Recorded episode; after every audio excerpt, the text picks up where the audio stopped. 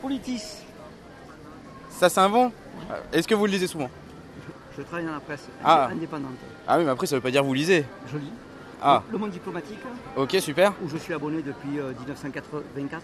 Cool. C'est- J'écoute France Culture, je regarde Arte et je suis abonné à la revue Esprit, la, revue la plus intellectuelle qui puisse exister depuis 36.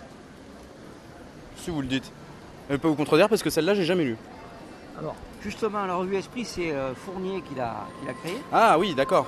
en 1936 et c'est à connotation à la base humaniste Oui, forcément. et euh, sans entrave sur le, euh, la liberté d'expression qui doit avoir qui, qui- qui doit avoir un devoir, c'est-à-dire informer, ne pas désinformer ou détourner l'information, informer. Mais là, vous avez dit le mot magique, vous avez dit le monde diplo, et avec ces phrases-là, j'imagine que vous, vous connaissez la carte Acrimed Monde Diplomatique. À Crimet, je suis abonné à Crimet. Ah, bah, voyez. Je suis abonné à Crimet depuis le début 92, je crois. Moi, j'adore, en fait, euh, on donc nous, on est une association.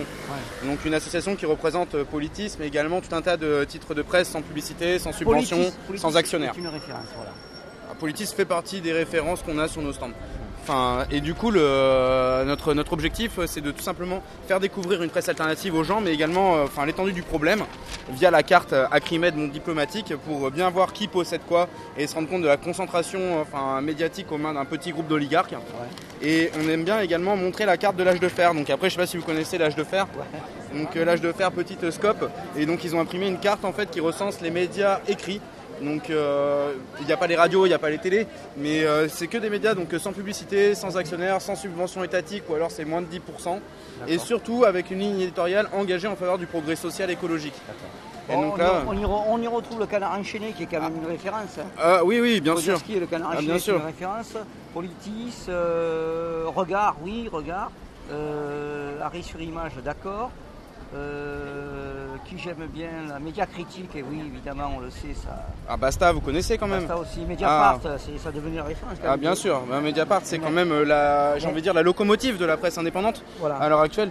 Alors nous, euh, euh, en ce moment, donc, enfin, on travaille avec Politis, on travaille avec Vert, avec Reporter, pardon, avec Vert également, comme la couleur, Ouais. avec Basta, comme on vient de citer, avec Socialter.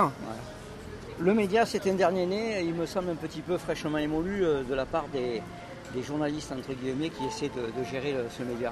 Parce qu'on a, on- là, on est dans la redondance, sans cesse la redondance. Hmm. Ce qui est là, on le retrouve ailleurs.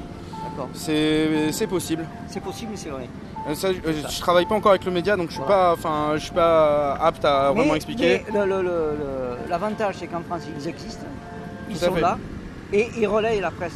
C'est ça. Voilà. Parce que là, on vient d'en citer que quelques-uns, mais par exemple, le journal minimal, c'est un journal qui est très très peu connu. D'accord. C'est euh, 15 000 lecteurs chaque mois, enfin, c'est, Ouais. ça, ça demande qu'à grandir. Surtout qu'en plus, c'est un journal en accès libre, Mm. financement participatif, comme Basta ou Reporter, Ouais. donc, euh, ou comme Vert même. Hein. Vert, euh, enfin, c'est un dernier né, il a moins de deux, enfin, il va avoir deux ans. Donc, euh, euh, il a été fondé par un ancien de Mediapart, justement, D'accord. Louis Spargilière. Très très bon journal.